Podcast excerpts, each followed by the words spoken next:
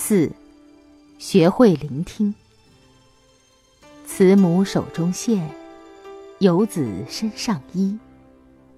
临行密密缝，意恐迟迟归。有一天，当不懂事的浪子终于明白严父慈母对自己的呵护时，众多的不孝之行可能已经发生过了。后悔的心虽然真切的发起，又怎么能弥补浪子过去所做的一切无知之行呢？正是在面对忠言的时候、告诫的时候、呵护的时候，未经事的孩子很容易遵循自己任性的心，恣意妄为。有一天，离开父母走向生活，面对种种痛苦，经历种种坎坷后。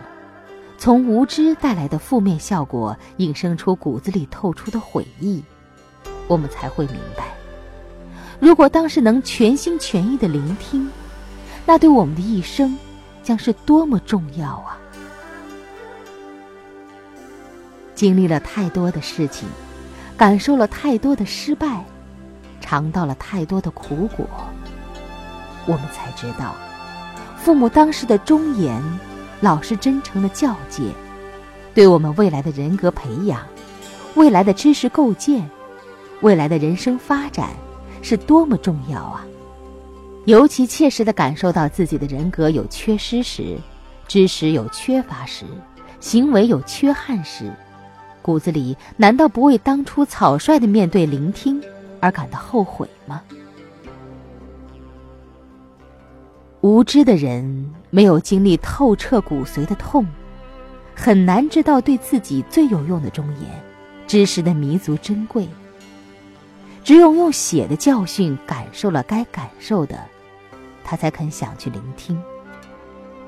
可惜的是，这样的人再也回不到过去了，浪费了做人、做学问的最佳时间。作为有智慧的人。